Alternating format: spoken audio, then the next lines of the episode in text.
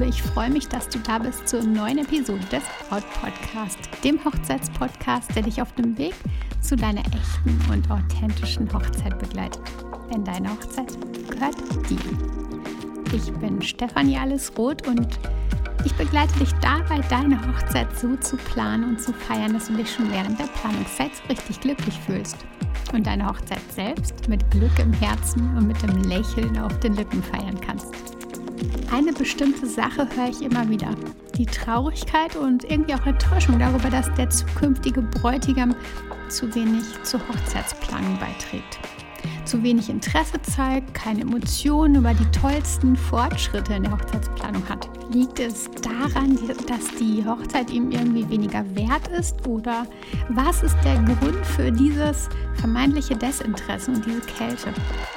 Und gibt es eine Kehrtwende aus dieser Situation? Heute gebe ich dir dazu einige Ideen und vor allem gehen wir mal der Ursache auf den Grund. Hast du Lust?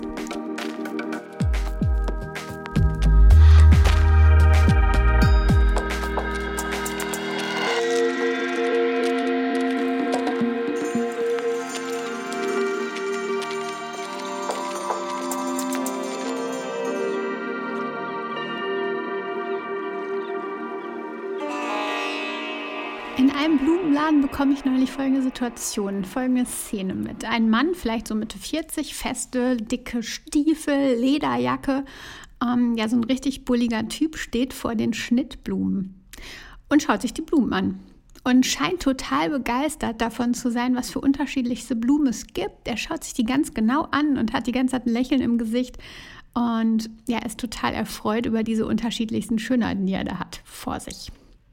Und die Verkäuferin kommt dann zu ihm und sagt oder fragt, ob er Blumen für seine Frau sucht. Und er sagt, nö, für mich. Und die Verkäuferin ist sichtlich sprachlos. Aber warum eigentlich? Weil es komisch ist, dass sich ein Mann Blumen kauft, dass er sich zu Hause schön macht, Kerzen aufstellt? So oft echt hört man, dass Männer keine Gefühle oder nur selten Gefühle zeigen, dass sie zu hart sind, dass sie nicht über ihre Bedürfnisse sprechen. Ich höre auch, sie kümmern sich zu wenig um die Hochzeitsplanung.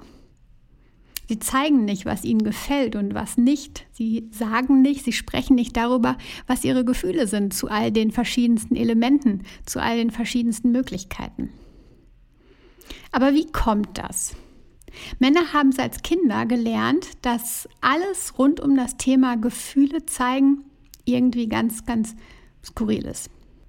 Männer haben gelernt als Kinder, dass Emotionen und eben diese Gefühle, dass ähm, das Innere nach außen zu kehren, dass das eben nicht männlich ist.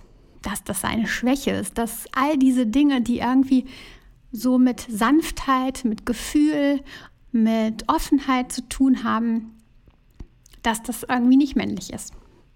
Hört ein Junge etwas wie ein Indianer kennt keinen Schmerz oder große Jungen weinen nicht, für welche Reaktion für was entscheidet er sich dann in den verschiedensten Situationen?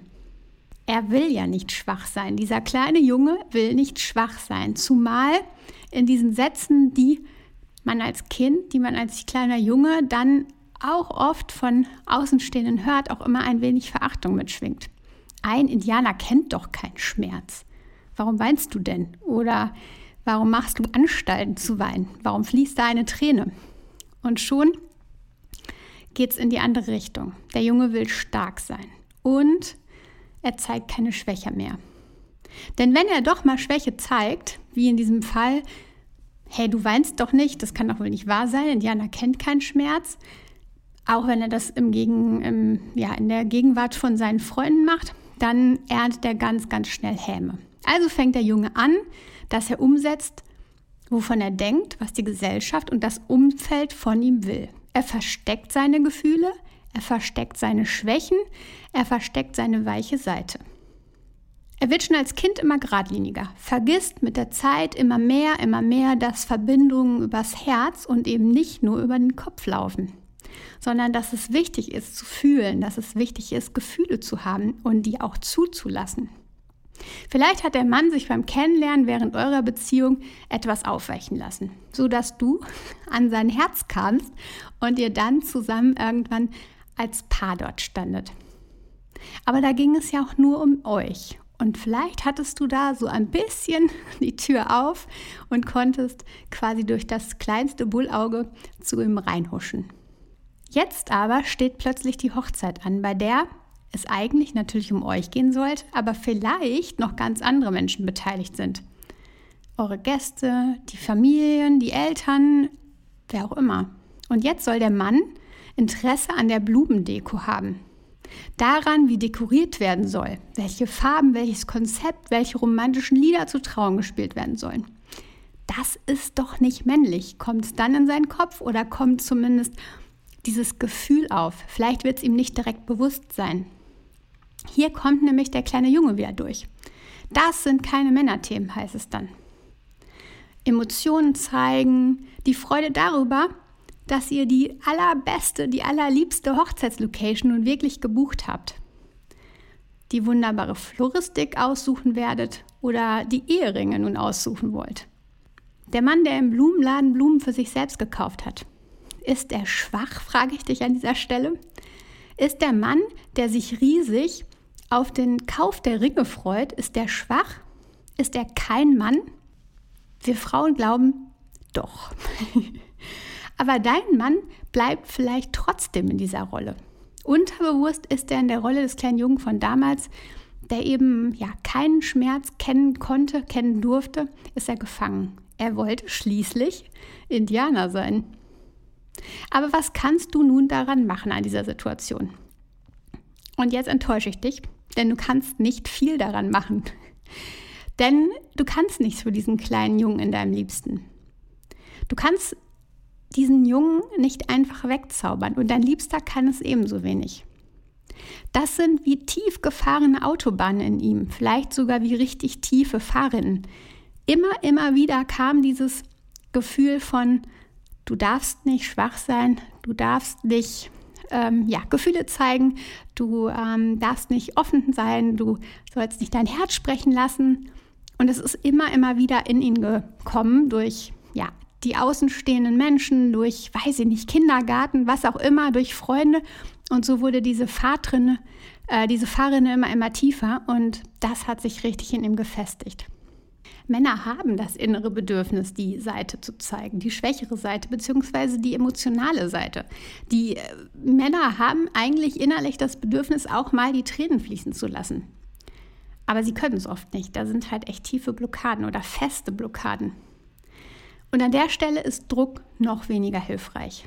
Wenn du drückst so richtig, richtig fest, von wegen, nun interessiere dich doch mal für die Hochzeitsplanung, warum sagst du nicht, was du möchtest, warum sagst du mir nicht, was du denkst, was du fühlst, wieso kannst du nicht einmal mit mir zu, da, zusammen die Deko anschauen, wieso kannst du dich nicht dafür interessieren? Dieser Druck, der ist einfach, ja, tatsächlich überhaupt nicht hilfreich und zielführend. Das Beste, was du einfach machen kannst, ist, dass du selbst offen über deine Gefühle sprichst. Und nicht in dem Sinne von Vorwürfen oder in dem Sinne, dass du dich in die Opferrolle begibst, sondern dass du authentisch kommunizierst, dass du authentisch kommunizierst, dass du am liebsten zum Beispiel sagst, wie sehr es dir gut tut, wenn ihr gemeinsam die Blumen auswählt. Wenn er erkennt, dass es dir gefällt, wenn er an deiner Seite ist und wenn er auch mal seine weichere Seite zeigt. Das Ding ist nur, das alles sollte behutsam passieren. Denn er kann den kleinen Jungen in sich einfach nicht einfach mal so schnell umkrempeln. Dafür sind die Furchen einfach so tief. Dafür sitzt das Erfahrene zu fest. Und achte mal auf dich selbst. Gibt es vielleicht Momente, wo du deinen Liebsten selbst in diese heftige männliche Energie drängst? Wo du ihm gegenüber aussprichst, dass man als Mann eben hart sein muss? Also im übertragenen Sinne? achte mal auf dich selber. Denn damit ziehst du die Fahrrinne immer noch tiefer und tiefer. Und dann kannst du oder darfst dich auch nicht wundern, wenn er eben die Kurve nicht bekommt, um dich bei diesem doch sanften und gefühlvollen Thema der Hochzeitsplanung zu unterstützen. Also, ich bin sicher, du hast nachvollziehen können, wieso es oft Männern schwerfällt, sich emotional zu geben und gefühlvoll in die Hochzeitsplanung zu gehen, ein Teil des Ganzen zu werden. Es liegt einfach oft an diesen tiefen Straßen, die schon in seiner Kindheit entstanden sind. Weich sein, das schickt sich eben nicht für einen Mann. Heul doch nicht.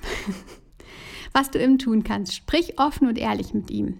Warum es dich so erfüllt, dass er dich eben an dieser Stelle unterstützt, an der einen oder anderen Stelle, auch bei vielleicht unmännlichen Themen. Erzeuge aber keinen Druck, denn Druck stellt ihn nur in die Ecke und er geht noch mehr kontra. Druck erzeugt Gegendruck. Im Übrigen etwas, was unsere Regierung in unserem Land auch noch nicht verstanden hat. Dein Liebster hat einfach diesen inneren Jungen in sich, der sich nicht einfach so umkehren lässt. Es braucht Zeit, um ihn zu öffnen. Ist einfach nicht so einfach. Über Dinge, die ihm vielleicht mehr liegen, die ihn vielleicht mehr ansprechen, kannst du ihn auch einfach an andere Themen heranführen, die vielleicht nicht ganz seinem Männerbild entsprechen.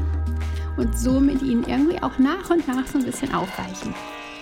Wir alle brauchen einfach beide Energien in uns, die weichere und die härtere. Also denk da mal an Yin und Yang. Spannendes Thema auf jeden Fall, was wir da heute etwas beleuchtet haben, weil es einfach ein Thema ist, was viele Bräute beschäftigt. Ich möchte dir danken, dass du heute zugehört hast und regelmäßige Hörerin des Podcasts bist. Solltest du Lust auf weitere Folgen haben, dann lege ich dir ans Herz, einfach mal durch alle 153 Folgen Wahnsinn ähm, durchzuscrollen. Denn manchmal entdeckt man Folgen, die genau jetzt in dieser Situation exakt zu dir passen und du, die, die du vielleicht vorher überscrollt hattest irgendwie. Also du hast durchgeguckt, hast gehört, aber vielleicht diese Folge nicht. Und jetzt schaust du durch und genau diese Folge passt.